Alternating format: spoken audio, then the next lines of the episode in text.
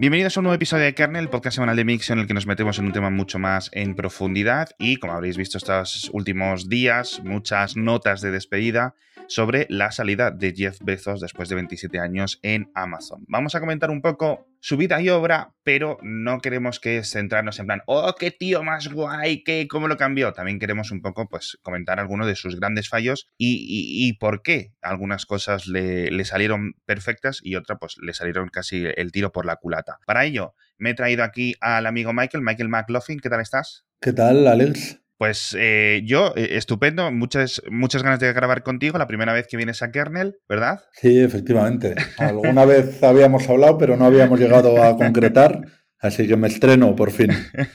periodista de El Confidencial, periodista de tecnología veteranísimo, y vamos a hablar de todo este tema. Vamos a comenzar incluso hablando un poco de la vida de, Jeff Bezos, pero antes vamos a hablar del patrocinador de esta semana, que no es ni más ni menos que la gente de Dyson, Dyson.es, donde podéis encontrar sus nuevos y geniales purificadores de aire. Porque, ¿sabías que respiramos más de 9.000 litros de aire cada día y al estar mucho tiempo dentro de nuestras casas? sobre todo ahora que hace eh, tanto calor fuera o tanto frío, dependiendo de desde donde me estés escuchando, pues tenemos que tener el aire, la atmósfera interna de nuestros hogares mucho mejor controlada. Y estos nuevos purificadores, que ya sabéis que son de una tecnología brutal, un diseño increíble, galáctico, hacen un 20% menos de ruido y son capaces de capturar hasta el 99,95% de las partículas de 0,1 micras. Es decir, es que no se les escapa nada todo eso del polvo, cosas de que desprenden vuestros animales, los olores y todas estas cosas de la cocina, de cuando cocináis, alérgenos y partículas nocivas de, todo tipo, en cuanto, en cuanto pones un purificador de Dyson a funcionar, de verdad que es una absoluta pasada. Tiene aplicación para Android, tiene aplicación para iPhone, la podéis controlar de forma remota, también desde vuestros asistentes de voz. Es una absoluta pasada. Echadle un vistazo en Dyson.es porque de verdad que esto es una pieza de tecnología casi casi del futuro, pero en vuestra casa. Así que, bueno, vamos a centrarnos en, en, Jeff Bezos, porque este señor, hay una cosa que la gente no sé hasta qué punto desconoce y otra gente lo conoce mal, porque piensan, algunos, dice, que es de origen vallisoletano, Jeff Bezos. Porque su abuelo nació en Villafrechos, un, un, pueblo de la, de la, provincia de Valladolid, luego emigró a Cuba, donde tuvo al hijo, que se llama Miguel Ángel, o sea, Salvador Bezos tuvo a Miguel Ángel Bezos y Miguel Ángel Bezos emigró a Estados Unidos, donde allí conoció a una mujer que ya tenía un hijo y al casarse con ella lo adoptó, con lo cual no es biológicamente producto de Valladolid, por decirlo de alguna forma, pero él sí tiene. De hecho, vino a Valladolid hace unos años, ¿no? Estuvo de visita en verano. A mí me suena que, sí que hizo una pequeña visita a España y pasa por allí. Eso es, a ver un poco, pues eso, el pueblo de origen de sus, de sus abuelos. Luego yo estaba mirando una cosa muy curiosa y ahora hablaremos más de tecnología, porque a mí estos temas siempre me parecen increíbles. Eh, ¿Ya empezó a saber español? He estado mirando bastante y no no sabe. Aunque su madre, que claro, su madre nació en Estados Unidos, solo habla inglés, al casarse con un cubano, pues ya, pues para hablar con su suegra, para hablar con su suegro, para hablar con la familia de, este Miguel Ángel, que luego cambió un poco el nombre a Mike, etcétera, pues aprendió español y dice que, dice, dice el propio Miguel Ángel en, en algunas entrevistas, dice, no, no, mi mujer habla español perfecto en casa de pequeño cuando el chaval era pequeño, cuando Jeffrey era el pequeño Jeffrey, ¿no? Eh, hablábamos español de vez en cuando, pero que pues que no, no lo acabó pillando. Digamos que si, si lo habla, lo chapurrea. Tres, cuatro palabras y incluso igual, igual se libra de aguantar a la familia, a la otra rama de la familia. Yo tengo algún amigo que está casado con alguna francesa y todavía no termina de, de animarse con el francés precisamente por... Pues sí, es un, es un, truco.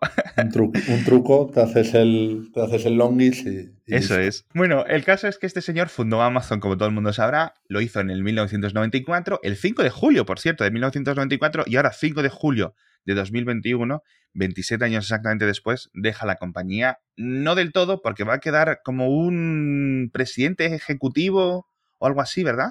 Sí, va, es, va a tener una fórmula parecida a la que tuvo, a la que tuvo Bill Gates, ¿no? Eh, Justo. Va, va, a dejar al nuevo, pero no se va a alejar mucho por si, por si no cumple lo que cree que, lo que espera, lo que espera que haga. Es, eh, tengo ya aquí apuntado Bill Gates, igual, en el cuaderno, y es exactamente el mismo movimiento que se puso Balmer eh, un poco a gestionar. Llevó, la verdad, es que a cotas insospechadas de ingresos, es decir, lo que consiguió Balmer a nivel de de, de, operativa de la propia Microsoft está a años luz de lo que consiguió el propio Bill Gates, aunque a lo mejor Bill Gates podía haberlo conseguido también con los suficientes años, pero ahí, ahí se quedó un poco. Vamos a ver este tío, qué es lo que hace. Efectivamente, yo, creo, yo creo que también el carácter de, de Balmer, no sé, yo creo que Bezos va más sobre seguro, ¿no? Con, el, con la sucesión, que el carácter de Balmer podría ser más, más imprevisible, ¿no? Me da a mí, me da a mí la sensación del recuerdo que tengo yo de... Quizás menos visión. Eso es un poco lo que se, lo que se achacó los años de Balmer, que fueron, ya digo, muy exitosos, pero que en retrospectiva vemos que Microsoft perdió muchos trenes en esos años, ¿no? Entonces, nunca sabes eh, cuánta culpa es Balmer, cuánta culpa es sus lugartenientes, etcétera. Entonces, en el puesto de consejero delegado, que al final es el que manda en el día a día y más que en el día a día, se va a quedar Andy Jassy, que es el que ha llevado toda la gama y la parte de los servidores, lo de Amazon Web Services, que es la, la gallina de los huevos de oro en cierto sentido para, Amazon, ¿no? Para Amazon sí, porque les da, pues eh, la cifra creo que es unos céntimos arriba, unos céntimos abajo, pero son de, de cada 10 dólares que ingresa la... De cada 10 dólares que gana, no que ingresa, que gana en limpio, 6 salen de, de esta mm. división que factura mucho menos que la otra. Entonces, realmente es un negocio muy, muy, muy rentable para, para, para Amazon. Sí, y yo me he estado mirando porque, claro, digo, voy a investigar a este señor, voy a investigar a AWS, porque cuando, eh, digamos, yo tengo un perfil un poco más eh, de trasfondo tecnológico, pero yo todo este salto a, la nube, ¿vale? Lo comentamos aquí con un SR de Google hace unos años, yo eso me lo perdí. Yo me quedé cuando los servidores se conectaban, los comprabas y tenías que comprar armarios de, para los servidores y todo eso. Entonces, todo este salto, como que ha sido una revolución. No es que lo inventara Amazon con los AWS, pero sí que ha capitaneado la expansión. Tengo aquí apuntado 32% de cuota global. Esto incluye China, es una pasada. Es una pasada, es, es, una de cada tres, si lo piensas, una de cada tres webs, por así decirlo, hablando en llano, depende de que Amazon les brinde un, servicio y no falle Amazon, como quien dice. Entonces es un tercio de Internet en manos de una empresa que empezó vendiendo libros. Es un poco locura. Sí, es que es eso. incluso más allá de las webs, tienes todo que. Hay un montón de empresas que su propia infraestructura depende de esto. Porque igual que antes, pues tenías tus propios servidores en una oficina, si eres una pyme, etcétera. Ahora está todo en remoto, todo está gestionado aquí y levantas y apagas servidores con una flexibilidad y con una capacidad de servicios, pues, pues que es una locura. Y que luego Google, Microsoft, Alibaba, e incluso Huawei han ido a intentar eh, emular porque es que son muchísimos, muchísimos miles de millones, pero vamos, cada mes, constantemente. Es una barbaridad el negocio que se mueve, que se mueve en torno a, una cosa que hace 20 años mm, las empresas entendían que tenía que estar in-house, que no era, que no le iban a dar las llaves de esa parte del negocio a, a un tercero. Y ahora en 20 años ha cambiado radicalmente la historia. Exacto. Y de esto hay dos notas muy curiosas porque, primero, esto comenzó como Amazon durante un tiempo tenía sus servidores parados o digamos que no rendían, porque claro, Amazon pues tiene que tener una infraestructura gigante para las navidades, por ejemplo. Pero fuera de las navidades, fuera, pues no están. Es decir, durante muchas horas cada día o incluso durante semanas al año, sus servidores estaban muy parados. Entonces decían, ¿cómo los podemos sacar rendimiento de, esos, de esas pausas y de ahí surgió crear el software de gestión, de virtualización, etcétera, que fue el germen de luego lo que es, lo que es AWS. O sea que esto es la típica historia de disrupción increíble. Y de ahí, pues como dices tú, el, 6, el 60% de los, de los beneficios. De todas formas, Quizás, como decías tú también antes, lo de los libros, que es como comenzó Amazon vendiendo libros, etcétera, era una época muy difícil de Internet, el 94, 95, incluso hasta el 99, etcétera, era muy distinto, mm. modems, tú pedías algo en Internet, no sabías si te iba a llegar o no, los pagos no eran algo totalmente sencillo como ahora, era muy complicado realmente, y ahí se, se sentó la compañía, empezó a hacer las cosas bien, Luego empezó yéndose a otros países, pues Canadá, Japón, Alemania, etcétera. Yo me acuerdo que cuando Amazon abrió en España, ¿en qué año fue? ¿En 2010 más o menos? Yo creo que sí, 2010. 2010, 12, 13, algo así. Fue una revolución, porque el comercio electrónico en España, bueno, pues ya estaba no madurísimo, pero funcionaba y podías pedir todo a, a casa o casi todo. Pero la llegada de Amazon, que ahora tiene como cuántos puede tener, cuántos centros de distribución en España. Yo creo que centros logísticos con el de Asturias van a ser como una decena fácilmente. Sí, sí. Centros grandes. Sí, sí, sí. En Madrid ya tienes varios. En Illescas, por ejemplo, que es el, el grande. Eh, no estaba construido todavía el puerto seco que iban a hacer en Illescas, que ya tenían firmado una nueva nave, entonces es, el nivel de expansión es tremendo. Y ahora van a abrir otro en, el de Asturias, que va a ser el más grande. Si cuentas individualmente, va a ser el más grande. Si cuentas las dos naves de Illescas, no. Pero contando como única nave, va a ser el más grande de España. Y eso va a surtir toda la zona norte, que era la que más descolgada se le había quedado porque no tenían un, gran centro, pero es que tienen ya tentáculos en absolutamente, en absolutamente toda la, toda la geografía. Es una expansión tremenda. Sí. Y una de las cosas que, te quería traer yo a ti es por esto, por tus artículos sobre Amazon a lo largo de los años, etcétera, son bastante interesantes. Pero ¿tú has, has visitado alguno de estos centros a, fondo? Visité en su día el de, el de San Fernando de Henares, que fue el primero que abrieron, eh, que luego fue el que protagonizó el, la huelga que se prolongó durante tres años. Eh, yo fui a ver un concierto de Navidad que hacían allí, que tenían la costumbre de, de hacer eh, un concierto de Navidad, pues un concierto vertical lo llamaban, ¿no? Como al final tienen en uno de los lados de la nave como, como diferentes plantas, pues ponían allí la orquesta.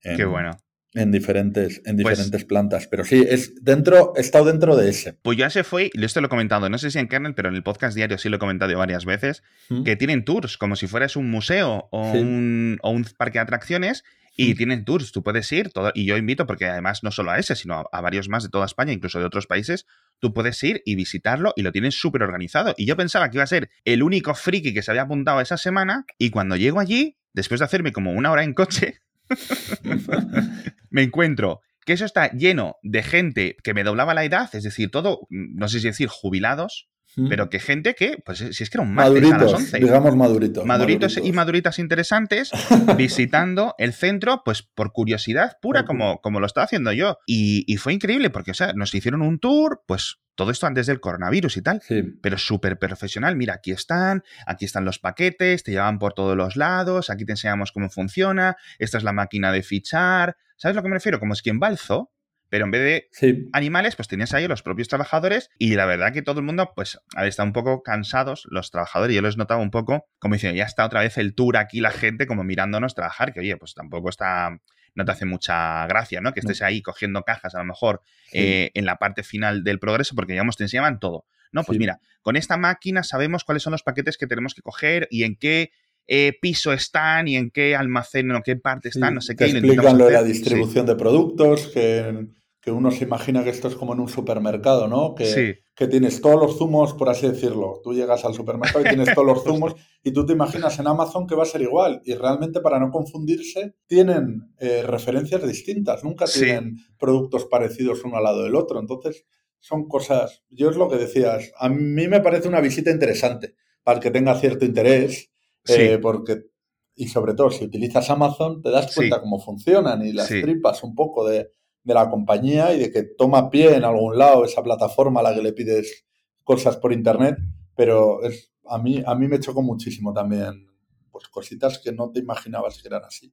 Sí, eso es súper curioso porque es lo que dices tú, está todo como manga por hombro, en plan como la habitación de un adolescente, pero todo tiene como el orden porque en principio las cosas están ordenadas y dicen que yo pensaba, digo, bueno, pues lo organizarán de una forma en la que los objetos que se suelen pedir cercanos o en, los mismos pedidos están cerca, que eso también, pero dicen, no, tenemos una cosa que es como medianamente aleatoria para colocar las cosas, intentamos ver dónde hay hueco para meter las cosas en stock por las noches o cuando vayan rellenando, etc. Entonces digamos que la plantilla está dividida como en varios tramos. Uno que recibe los camiones y coloca lo que viene de los camiones de inventario en estas estanterías, ¿vale? Otros que van a buscar los pedidos, pero no lo de todos los pedidos. Es decir, no se encargan específicamente solo de un pedido, sino que van haciendo de varios pedidos las cosas y todo se lo va dictando pues una tableta o un móvil que tenían especial, digamos un, un, S. Y eso lo llevan los carritos. Y luego ya en los carritos se coloca para los pedidos individuales, es decir,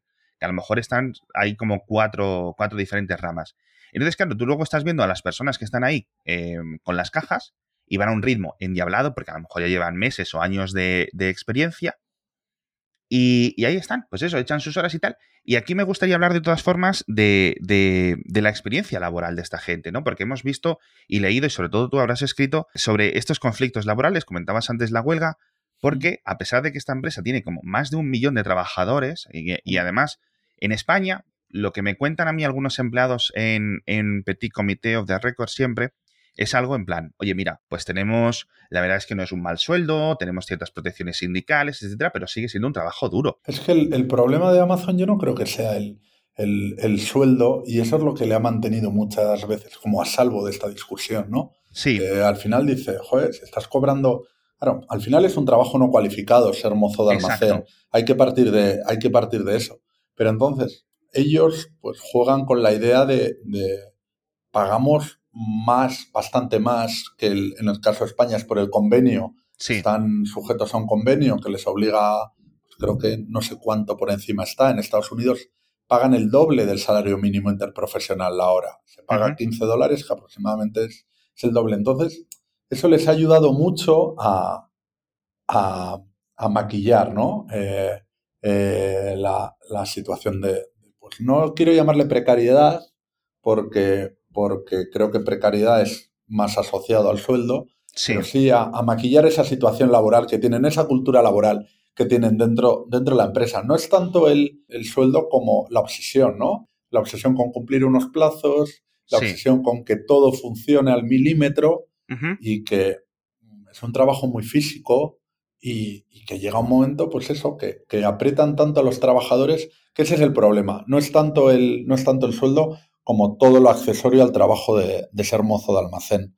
Entonces, ese, ese, yo creo que es el gran problema de Amazon, la cultura del, trabajador, que importa mucho lo que ocurra de, puertas afuera. Es más, cuando llegas a los almacenes, creo que no me acuerdo exactamente cómo es la frase, no es eh, todo por el cliente, obsesión por el cliente, no me acuerdo qué frase pone a la puerta del almacén y es eso, es, estamos obsesionados con que el cliente esté satisfecho. Lo que pase de puertas para adentro, pues no importa tanto. Exacto. Y dicen eh, algunos que me cuentan, y, lo puedes leer, que es una experiencia bastante universal entre las partes, los trabajadores de almacén, que también son quejas muy parecidas a las que tienen los de reparto, que trabajan para Amazon, para Amazon, para Amazon, no subcontratas u otras empresas. Si estás meses y meses y meses poniendo cajas para envío, las articulaciones de los brazos, el estar de pie, etcétera, todo eso acaba resintiéndose un montón, ¿no? Y dicen que les gustaría que les rotasen. Dice, por favor, que me roten, es decir, diferentes posiciones, diferentes ratos y sobre todo lo que dices tú, tener un poco unos momentos en los que no te sientas que si te paras un momento a recuperar un poco el aliento, a recuperar un poco fuerzas, hay una máquina que empieza a contar segundos y te dice pum, pum, pum. Y, a los y si haces más de X minutos en los que no estás cumpliendo, en los que no has cogido un objeto, etcétera, tu manager lo sabe. Lo, lo, vas a ver y muchas veces se han llegado a dar casos de los algoritmos o sistemas de control hmm. o como les queramos llamar, el sistemas de control de productividad. Sí.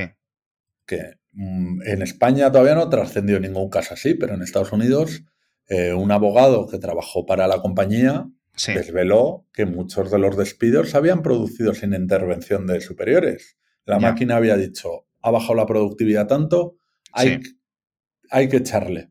Entonces, eh, eso plantea, no sé, que, que tiene alguna justificación, puede haber. El caso de Estados Unidos era una chica, creo que era de, los de Picking, pues casualidad, había habido un problema con el autobús que le, le lleva al almacén, al llegar allí uno de los equipos de, su puesto no funcionaba, entonces se empezaron a sumar y, oye, pues se sumó retrasos a lo largo del, día y se consideró que, había incurrido en una falta tan grave como para despedirla. Entonces, pues es lo que comentas tú, que tienen la sensación ellos de que están controlados todo el rato y que no pueden levantar el pie del acelerador en ningún momento. Exacto, sí, se siente un poco que como que no hay esa, eh, esa capacidad de empatía que puede tener luego tu manager para decidir, oye, mira, pues ha tenido un mal día o sé que está durmiendo poco porque ha tenido un hijo recientemente o sé que sus familiares se lo está pasando mal, entonces durante X semanas o durante X días le puedo aguantar, por decirlo, una productividad un poco más reducida, pero es que aquí es eso, es, es un estrés mental asociado al estrés físico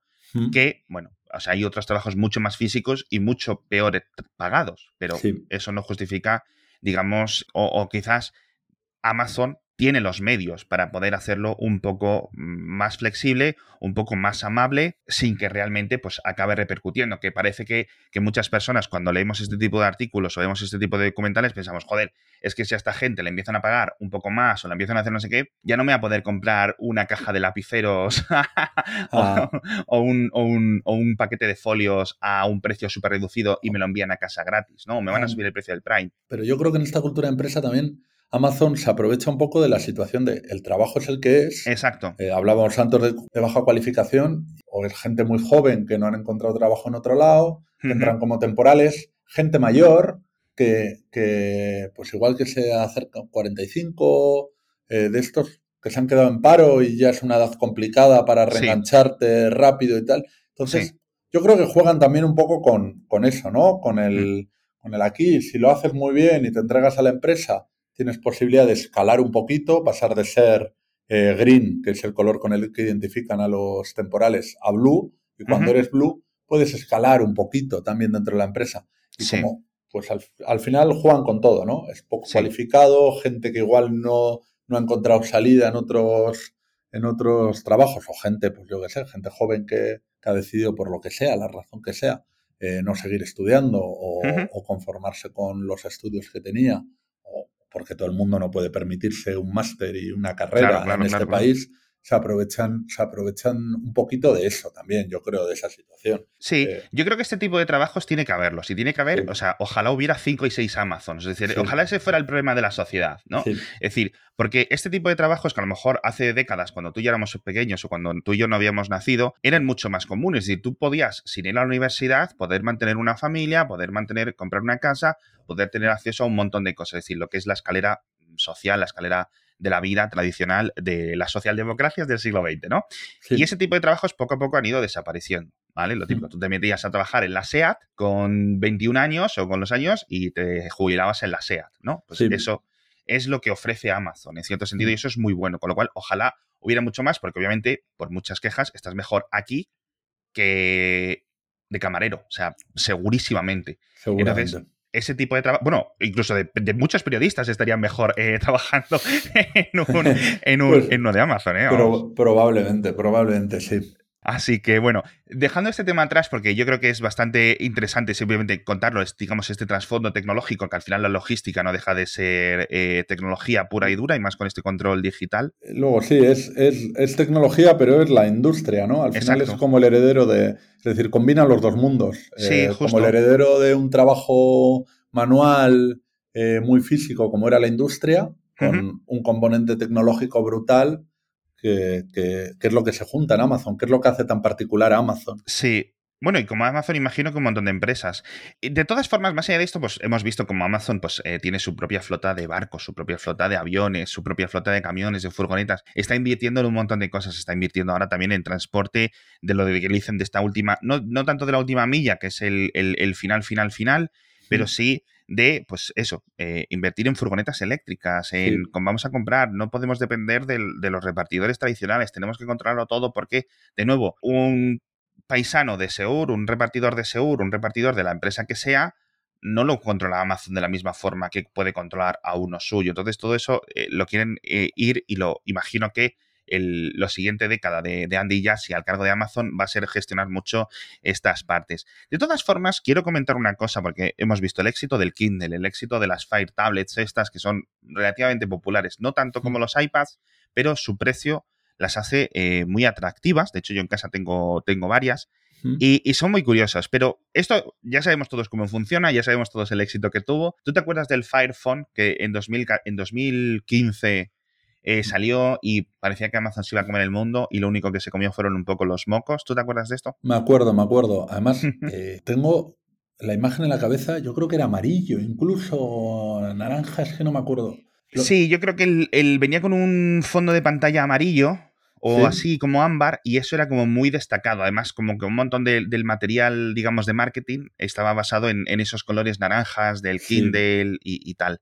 Y este fue, yo creo que eh, quizás el proyecto más fallido del propio Jeff Bezos, porque esto nació dentro de los laboratorios de, Amazon, los típicos laboratorios tecnológicos, etcétera. Pero en cuanto empezó a coger un poco de, tirón, eh, Jeff Bezos se puso a, gestionarlo y, a controlarlo muy, muy, muy de cerca. Con lo cual, quizás no ha hablado mucho él, pero yo creo que, que, fue el mayor tren que perdió la compañía. Porque imagínate que Amazon se convierte en un jugador del mundo de los smartphones como Google o como Xiaomi o como Samsung o alguna de estas, porque tenía su propio software basado en Android y por otra parte, pues una capacidad logística brutal. Exacto, o sea que a lo mejor hubiera dado tiempo a crecer, ¿no? Igual que creció el Kindle con diferentes modelos, igual que creció las tabletas con diferentes modelos. Y tengo aquí apuntados algunas cosas y es que Amazon casi compra huevo OS, tío, para este teléfono. Es que yo creo, es que yo no comparto tanto que Amazon hubiese tenía tantas posibilidades en el, en el mundo de los smartphones. ¿eh? Eh, las Kindle están muy bien porque son un precio muy bajo, pero no dejan de ser un porcentaje súper minoritario en el mercado de tabletas.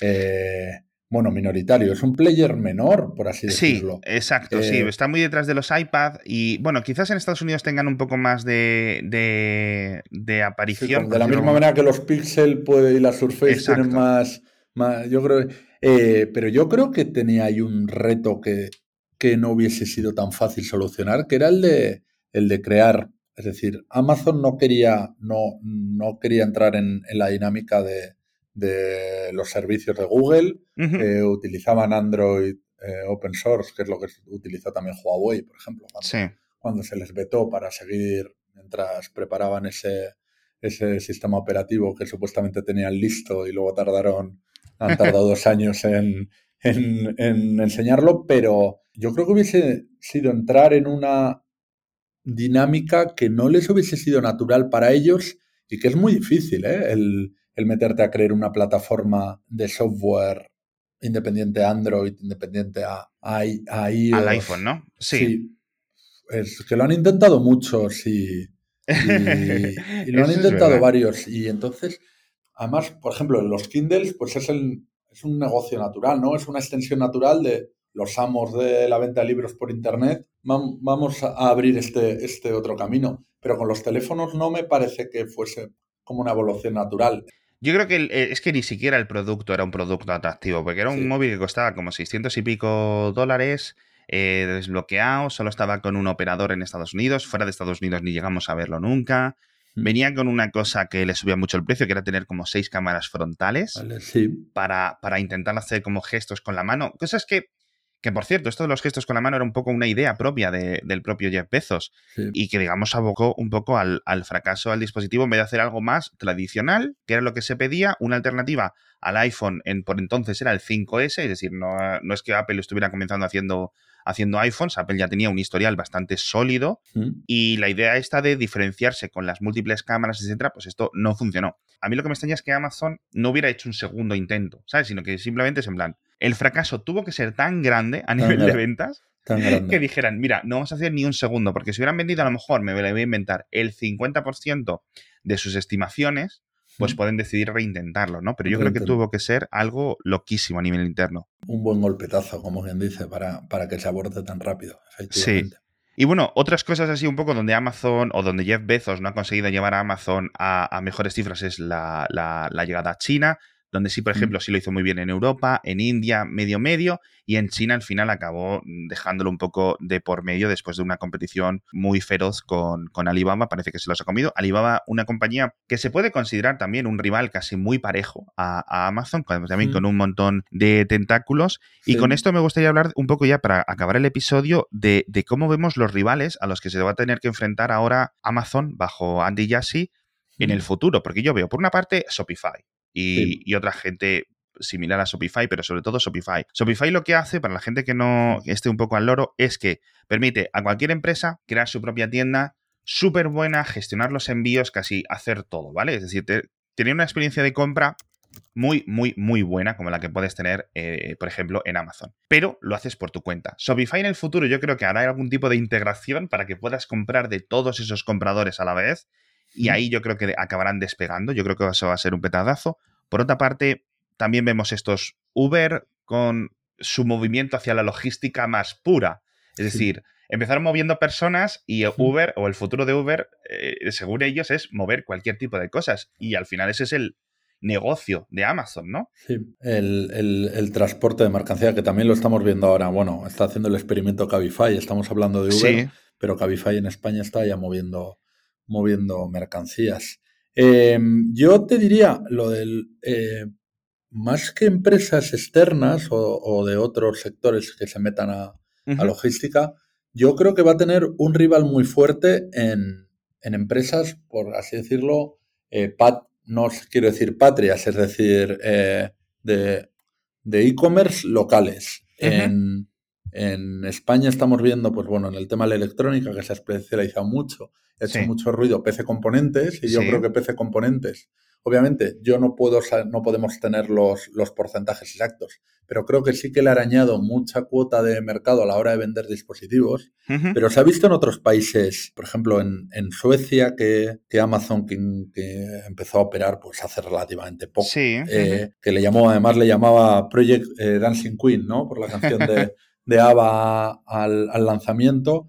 Creo que se llama Cedon, eh, las letras C-D-O-N, es, es una operadora de e-commerce local que ha conseguido igualarles en, relativamente en catálogo y en tiempos de entrega. Entonces yo creo que puede ser un poquito ese por donde, por donde Amazon tenga el reto en medio plazo, de que empiecen a surgir em, estructuras locales de comercio electrónico que sean capaces de igualarles en tiempo y en oferta, que son los dos grandes pilares, que es lo que tenía Bezos clarísimo desde el principio, que tenía que tener tiempo más rápido que nadie y un catálogo que impidiese que cualquiera se fuese a mirar a otro lado las cosas. Claro. Es decir, tú pagas Prime y como ya pagas Prime, aquí vas a tener todo, e incluso si aunque mi producto no sea el que más te convenzca, pero como te lo entrego rápido y claro. ya pagas Prime, me lo vas a comprar a mí. Entonces, eh, yo creo que el problema puede estar más en actores locales que se sepan especializar. Ese parece ser, yo creo que un, gran reto. Vamos a ver cómo, lo vemos, porque, por ejemplo, en,